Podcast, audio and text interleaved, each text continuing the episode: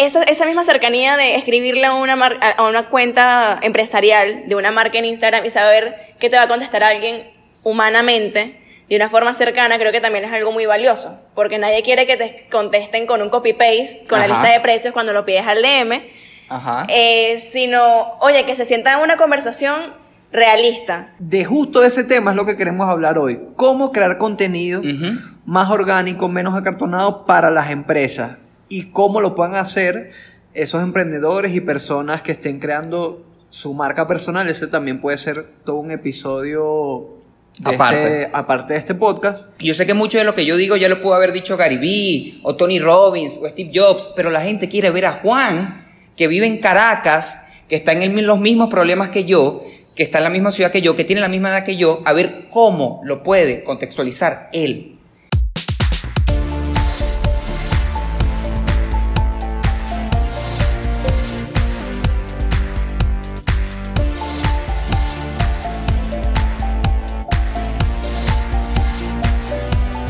Buenos días, buenas tardes, buenas noches. Dependiendo de a qué hora estés dándole play a este podcast, dependiendo de qué plataforma estés utilizando, estamos muy, muy, muy feliz.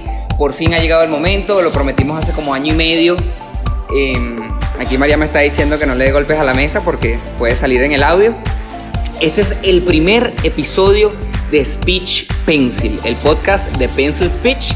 Y estábamos bromeando un poco que era eh, como esos memes o esas imágenes que salen por ahí de Mark Jacobs, by Mark Jacobs, by Mark Jacobs.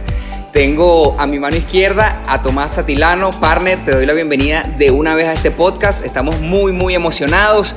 Había llegado el momento, teníamos que hacerlo. Y bueno, aquí empezamos. Sí, sí, sí, demasiado felices. Era el momento para iniciar este proyecto que tanto nos apasiona, que tanto nos motiva y que estamos seguros que con constancia nos traerá muchísimas cosas buenas. Obviamente esperamos que ustedes se disfruten estas conversaciones. Aquí vamos a estar hablando de marketing, de emprendimiento, de negocios, de cualquier cosa que nos ocurra en este largo camino de construir una empresa desde que estamos eh, en esto de Pencil Speech. Siempre todas esas enseñanzas, todos esos bajones y todas esas cosas que nos han pasado también les han pasado mucho a ustedes y ustedes se han sentido identificados con esto y por eso queremos que este sea una ventana más para conectarnos con ustedes y para crear un contenido que les sea de muchísima utilidad. También en la mesa está Marian Elisa Piñango, a.k.a. Mepocando, la mente maestra detrás de casi todos nuestros posts en Instagram y demás cosas, artículos, una playmaker, como dirían en el fútbol. Así que, Marian, bienvenida a este podcast. Muchísimas gracias, Tomás. Estoy demasiado contenta de estar aquí finalmente realizando este sueño. Que, bueno, como dice Juan, tenemos tiempo pensando. Y quiero acotar, además de todo lo que han dicho, que no teman en decirnos cualquier cambio, sugerencia, oportunidad de mejora, tema que quieran que conversemos. Porque al final es para ustedes también que estamos haciendo este contenido. Y es tanto para ustedes que les dije antes de empezar la grabación, teníamos que enviar un saludo y un abrazo a Natalia Sánchez, quien ayer me envía una publicación a través de Instagram de una cuenta que se llama Hello Fears. Eh, ella es muy famosa, no tengo el nombre de ella en este momento, de la persona que, que maneja esa cuenta, pero eh, es emprendedora, eh, también da charlas y conferencias a lo largo del mundo, tiene libros, por aquí Tomás está buscando el, el nombre. Y bueno, ella comentaba que, a ver, Michelle, Michelle Poller.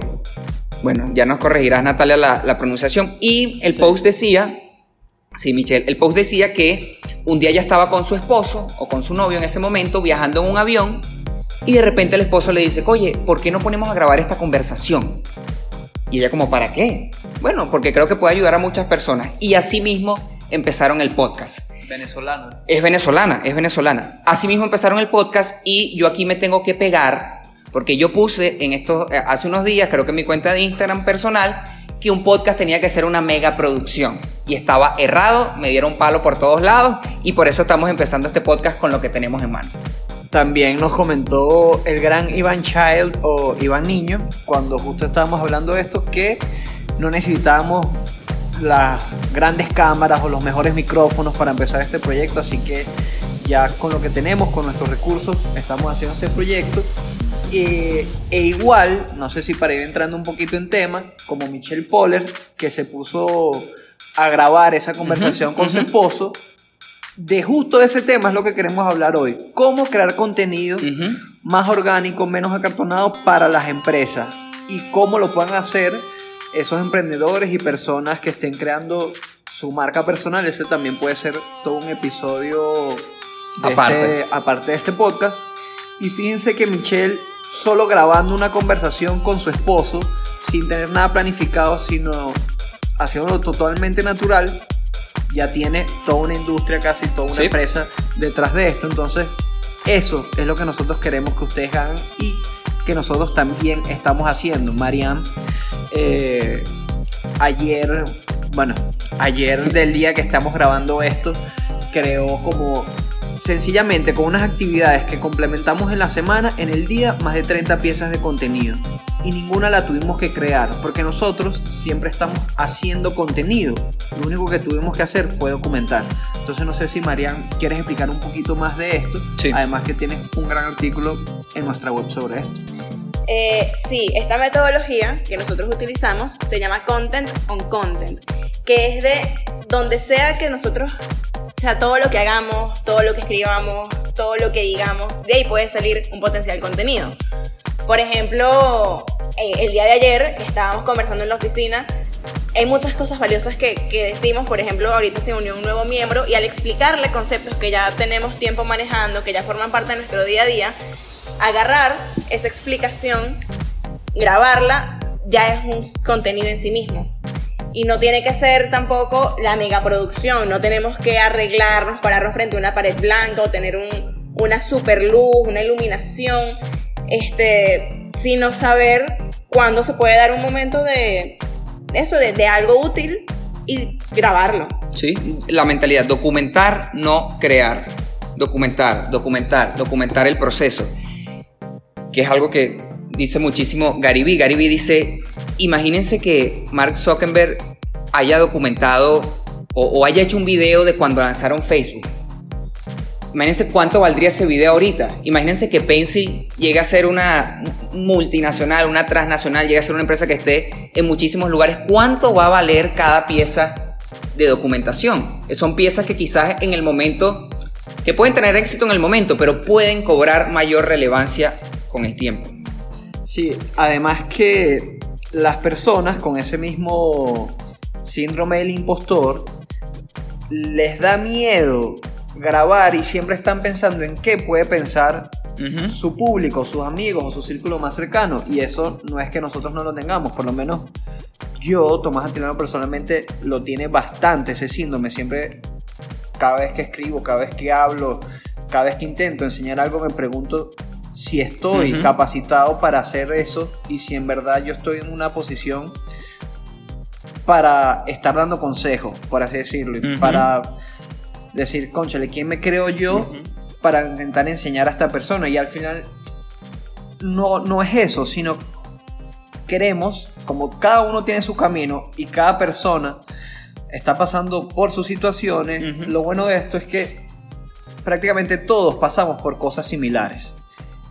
Así que todos nos podemos ayudar y por eso, documentando y no creando, podemos identificar y conectar mucho más con las personas. La idea es quitarnos un poquito ese síndrome del impostor, porque si en verdad somos apasionados en lo que hacemos y si en verdad nos gusta y estamos estudiados y, nos, y leemos y probamos, etc., no tenemos por qué sentirnos así. Creo que ese es o puede ser la barrera más grande que tienen las personas a la hora de crear contenido. Hay un libro muy bueno, lo, llevo por la mitad, porque la segunda mitad del libro eh, ya se pone muy táctico con cada red, etcétera, que, es Crushing It de Gary Vee. Es la continuación o la segunda edición o el segundo libro de ese de Crush It, que fue el libro que lo llevó a la fama un poco en, en 2008 y una de de las barreras es precisamente ese del síndrome del impostor y de, de lo que tú decías, partner, de quién soy yo para, para decirle algo a alguien. Pero todos estamos en un camino, todos estamos en una ruta. Y el contexto que puede aportar Tomás, más allá de que mucho de lo que nosotros decimos ya lo leímos en libros, lo leímos en otro lado, la creatividad de la pieza es el propio Tomás. E, El valor único es el propio Tomás. Porque, por ejemplo, yo que empecé a usar mi, mi cuenta personal, yo sé que mucho de lo que yo digo ya lo pudo haber dicho Gary Vee, o Tony Robbins, o Steve Jobs, pero la gente quiere ver a Juan, que vive en Caracas, que está en el- los mismos problemas que yo, que está en la misma ciudad que yo, que tiene la misma edad que yo, a ver cómo lo puede contextualizar él. Entonces, me encanta que Tomás haya tocado este tema porque una de las razones por las que no creamos contenido es por ese síndrome y es por la voz negativa que tenemos en nuestro cerebro. Marian hizo unas historias hace poco. ¿Cómo te sentiste, Marian? Es raro, o sea, o, o no, no raro necesariamente, pero es a veces complicado verse enfrente de una cámara. Muchas veces cuando yo grabo unas historias digo, no las quiero ver, o sea, las grabé, pero por favor edítenlas ustedes y súbanlas ustedes. Eh, pero ahorita pensando en todo esto de el contenido acartonado y que las personas quieren verte a ti diciéndotelo, yo digo, si yo no me suelo peinar, ¿por qué tengo que poner a una Marian que más peinada que la normal? que la corriente para grabar unas historias. O sea, Sí. simplemente, o sea, la gente va a apreciar lo que yo estoy diciendo por ser Marianne, porque me conozcan y porque saben que, bueno, lo que pueda o no dejarles de decir va más allá de si estoy o no peinada, por ejemplo, o maquillada. Exacto, y creo que eso va muy en sintonía con algo que te escribieron a ti, partner, si no me equivoco, es que se acabó la época de las Kardashians. Ya las personas confían muchísimo menos en un influencer que probablemente le estén pagando por hacer eh, un tipo de contenido y lo que quieren es ver a Juan, quieren es ver a Marianne y, o confían mucho más en Tomás. Ya las personas, sus ídolos, esas personas que tienen sus pedestales, puede ser que por las redes sociales y por la forma en que acercaron a las personas, ya no están ahí. Ya se dan cuenta que Kim Kardashian o Kylie Jenner, etcétera, son personas entre comillas normales que tienen sus problemas y que están haciendo ese tipo de contenido por dinero o por algún interés que no les ayuda a ellos. Entonces confían mucho más en una persona que esté entregando valor sin esperar recibir nada a cambio, como puede ser alguno de nosotros, que también le pasa a, pasa sobre todo en toda esta generación Z, por así decirlo. Y Billie Eilish, por lo menos, es una, aunque es una persona excesivamente famosa ya a su corta edad, siempre quiere mantenerse así cercano a eh, su público. Es muy importante el tema de la cercanía. Gary Vee siempre lo dice. Y justo lo que tú hablabas de que la gente quiere eh, conversar con uno. Luis Trejo, nuestro querido amigo Luis Trejo, El primo. el primo, a.k.a. el primo, me escribió en estos días también que Juan, em, tú me acuerdas mucho a tal cuenta, me acuerdas mucho a tal persona. La diferencia es que yo puedo hablar contigo. Yo puedo mandarte un mensaje y tú me vas a contestar.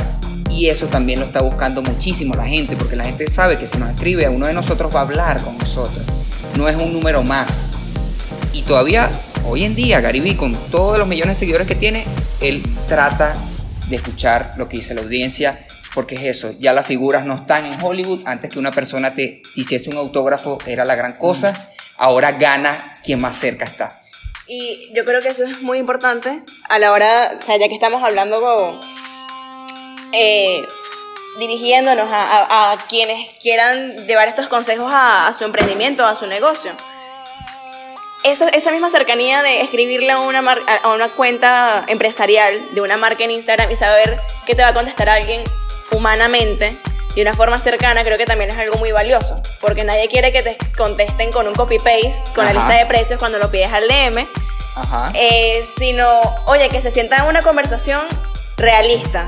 Que te estoy saludando por tu nombre, que si me hiciste un comentario te lo respondo a ti, porque también al final hace la diferencia con respecto a las de otras marcas que nada más están preocupándose por la automatización, por subir más contenido, en fin.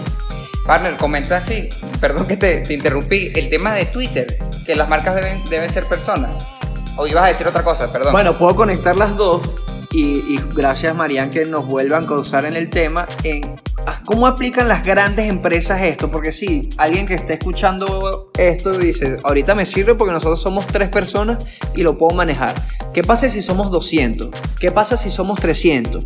Obviamente estoy buscando esa automatización, obviamente estoy buscando esos procesos sencillos, pero ¿cómo hago yo para introducir esta metodología, esta ideología, por así decirlo, en mi empresa? Bueno, creo que con la reunión que tuvimos con uno, un prospecto cliente nuestro nos damos cuenta que tiene que venir desde arriba, o sea, tiene que ser algo que vaya mucho más allá del equipo de marketing.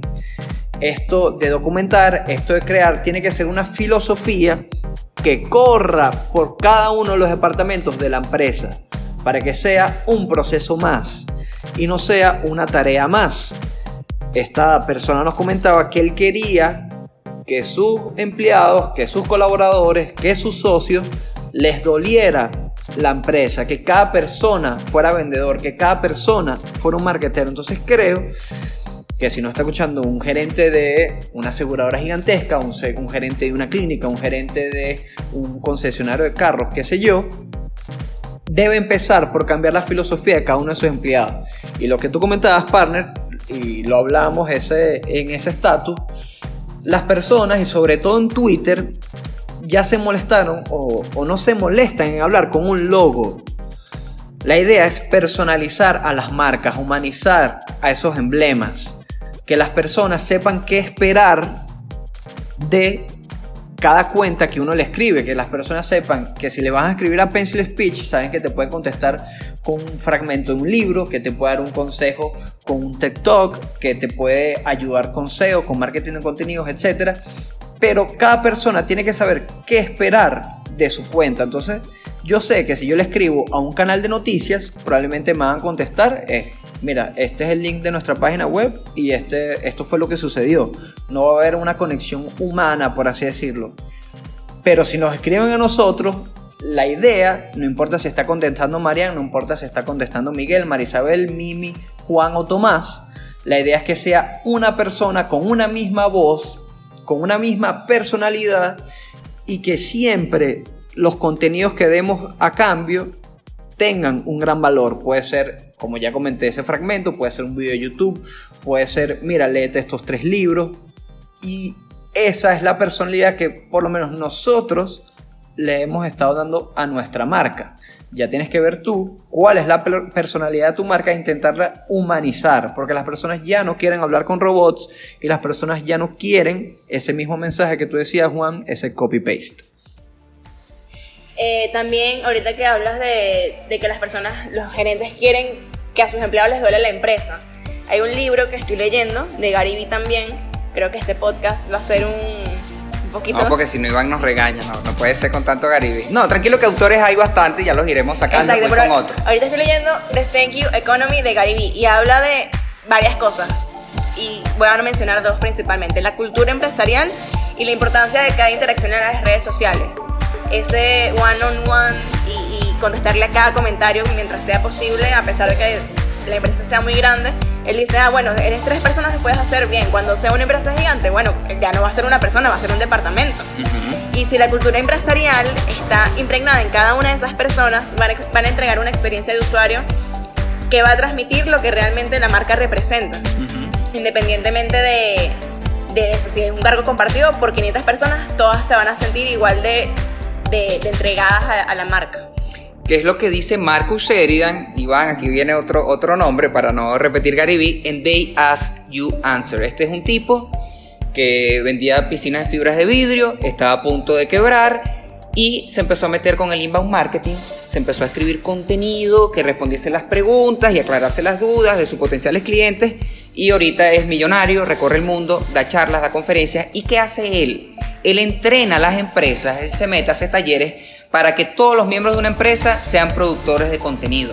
Lo que tú decías, partner, no es que, no es que, y, ahorita vamos con eso también, María, no es, no es que contrate una agencia para que me lleve las redes, o no es que, mira, de vez en cuando postee algo por aquí, no, ya está impregnado en la cultura, en la sangre de la empresa, que cada quien tiene que crear contenido. Algunos serán mejores grabando, algunos serán mejores escribiendo, algunos serán mejores eh, produciendo otro tipo de contenido, pero todos tienen que estar en lo mismo. todas las empresas deben ser un medio de comunicación. Un ejemplo buenísimo que daba Marcos, o que da Marcos en su libro, es que, ajá, están todos los trabajadores, están todas estas empresas y dicen, ¿qué contenido saco? Y él dice, mira, cada correo que tú envíes, ahí hay contenido, porque ahí hay procesos de venta, porque ahí hay formas de... eh, o sea, tú estás resolviendo problemas y estás causando soluciones a través de cada correo que envíes. Lo que tienes que hacer es sencillamente empaquetar ese tipo de correos y convertirlo en algo general que pueda publicar tu empres- empresa en esa búsqueda de ser un medio de comunicación. Marcus identifica las cinco, o sea, lo- los cinco grandes tópicos que buscan las personas a la hora de contratar un servicio. Esos son precios, son comparaciones, es mejor Nike o Adidas, eh, best in class, cuáles son eh, los mejores zapatos para jugar básquet.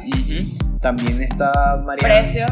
Reviews, reviews, Y testimonio. No testimonio. eh, Me suena que testimonios no, pero sí. No, o sea, reviews es testimonio. Exacto. ok, Pero- nos falta una, no pero bueno, está en la, Eh, en la página web. Eh, precios, comparaciones, Reviews. problemas. Ah, problemas, problemas. Problemas. Los elefantes en el cuarto. Muchas empresas tienen miedo de hablar de eh, esos elefantes en el cuarto, esos temas que justo es lo que quiere saber el consumidor. Ejemplo, ¿cuál es un elefante nuestro? Si alguien quiere contratar SEO, un elefante nuestro es, ok, fino que quieras contratar SEO, pero recuerda que esto no te va a traer clientes de un día para otro. El, cliente, el SEO puede ser de mediano a largo plazo. Puede tomar dos meses, tres meses que tu sitio llegue a la primera página de Google. Claro, esos clientes o, o prospectos van a ser mucho más calificados y van probablemente tengan mucho mayor rendimiento de la inversión, retorno, pero no va a ser rápido. Entonces, si nosotros ya creamos un artículo, un contenido explicando esto, aquellos prospectos que nos escriban ya van a tener esa respuesta.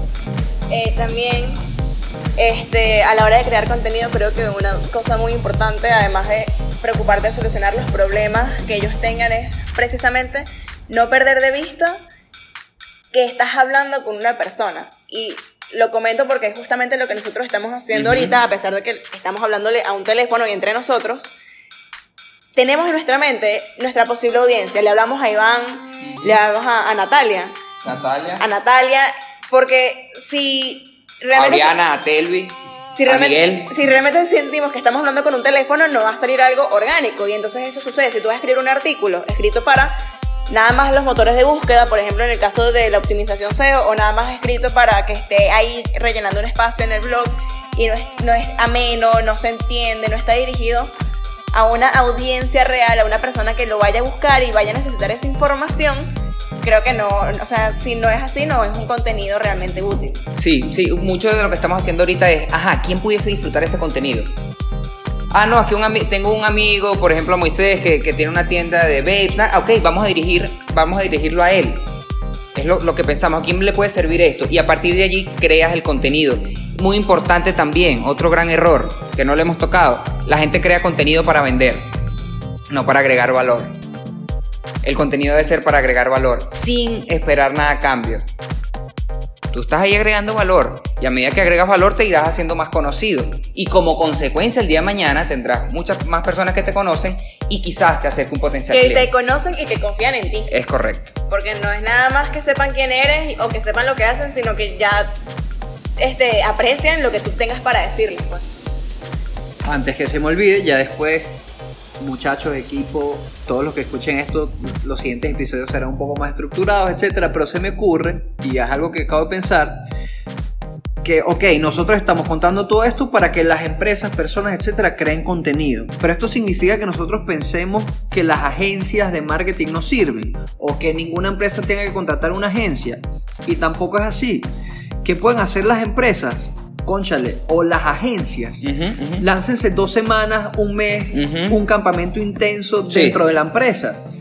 Porque puede ser que si a mí yo soy una agencia y me contrata una compañía, que esa compañía de verdad no tenga el equipo, las personas para Claro. llevar y sacar todo este contenido y tienen un presupuesto y prefieren tercerizar esos servicios. Entonces, ¿qué puedes hacer tú como agencia para que ese contenido sea orgánico, para que ese contenido no sea acartonado, conchale, métete con tu equipo, el que esté encargado de esa cuenta, por así decirlo, y ve, observa una, una especie de etnografía, cómo trabaja esa gente, Sí. cómo, eh, eh, cómo se mueven, cómo comparten, grábalos, habla con ellos, para ganarte y saber de verdad Claro.